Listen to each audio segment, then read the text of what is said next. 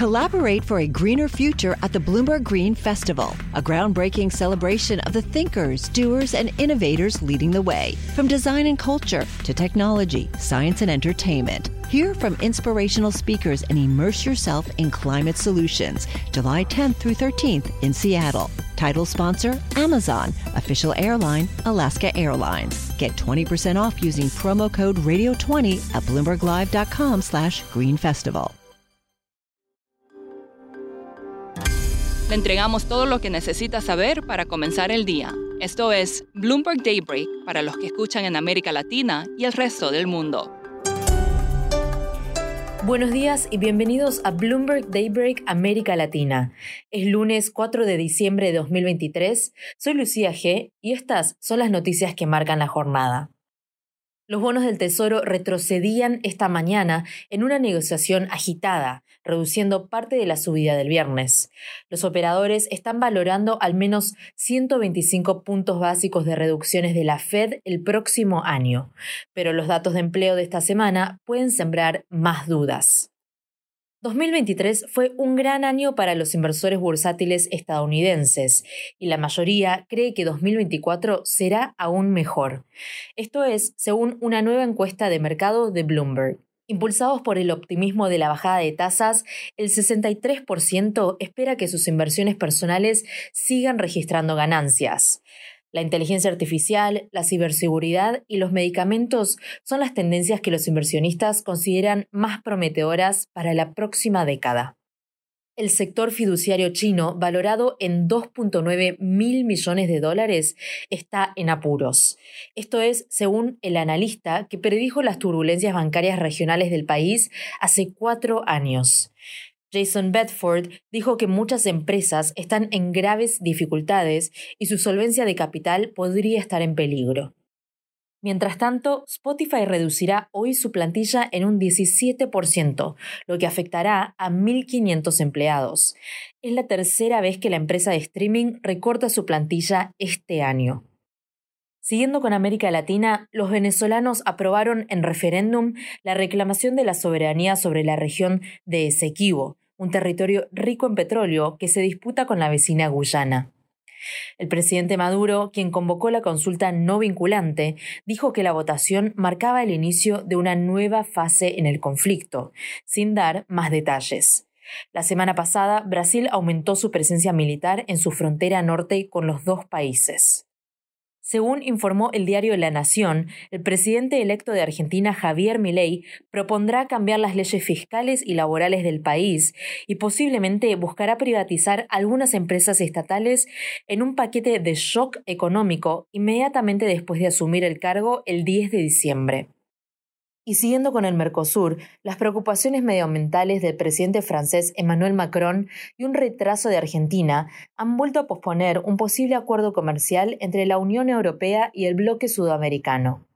Los compromisos adicionales del acuerdo requieren la aprobación del nuevo presidente argentino Javier Milei. Por otro lado, en Colombia, el presidente Gustavo Petro ha sido muy transparente en sus intenciones de aumentar la injerencia del Estado en sectores claves como las pensiones y la salud. En tanto, una reforma clave presentada por el gobierno languidece en el Congreso. Hay quienes acusan que el gobierno está recurriendo a una artimaña para forzar cambios. Oscar Medina, periodista de Bloomberg News en Bogotá, ha investigado el tema y nos cuenta más. En Colombia el sistema de salud funciona a través de aseguradoras privadas, en donde los trabajadores hacen sus aportes al gobierno, sus aportes de seguridad social al gobierno, y el gobierno transfiere ese dinero a las aseguradoras que proveen servicios de, de salud a través de proveedores médicos como clínicas, eh, especialistas, profesionales. En este momento hay un problema y es que las aseguradoras o EPS, como son conocidas en Colombia, enfrentan problemas porque los dineros que le está transfiriendo el gobierno no son suficientes. El gobierno le hace una transferencia a estas EPS por cada paciente que tienen, pero las EPS dicen que el gobierno no les está transfiriendo lo suficiente y que además tiene deudas retrasadas de otros años.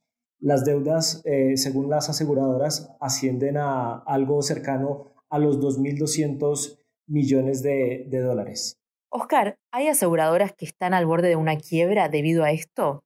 El sector de salud colombiano ha venido enfrentando problemas financieros desde hace varios años y mientras que en 2010 había alrededor de 70 aseguradoras, para 2020 ya había solo algo cercano a 30 y muchas de esas aseguradoras están en proceso de liquidación. Lo que advierten los grupos privados es que con la insuficiencia de recursos que está entregando el gobierno Petro, muchas EPS eh, e van a entrar en problemas financieros y pueden entrar en procesos de reorganización o finalmente liquidación. Eso implica que los afiliados de cada EPS que colapse se van a ir al siguiente, al siguiente asegurador, creando una carga financiera más fuerte para algunas de esas aseguradoras. ¿Y qué es lo que se estaría proponiendo el gobierno de Petro con todo esto? El gobierno de Gustavo Petro siempre ha mostrado su intención de que el gobierno tenga un rol más significativo en la provisión de servicios públicos como la salud en este caso. Lo que advierten algunos expertos es que el gobierno pretende asfixiar financieramente a la CPS para lograr su objetivo. Igual, paralelamente, en el Congreso se está discutiendo un proyecto de ley que reforma el sistema de salud con ese mismo objetivo, lograr que el gobierno sea más activo en la provisión de servicios de salud.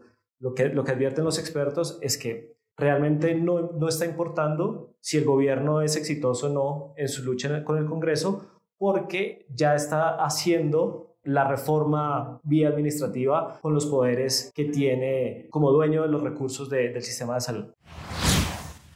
Y por último, la veterana banda de rock Kiss cerró el sábado en Nueva York una carrera de 50 años de actuaciones en vivo. La banda presentó sus avatares tridimensionales que seguirán actuando en su nombre.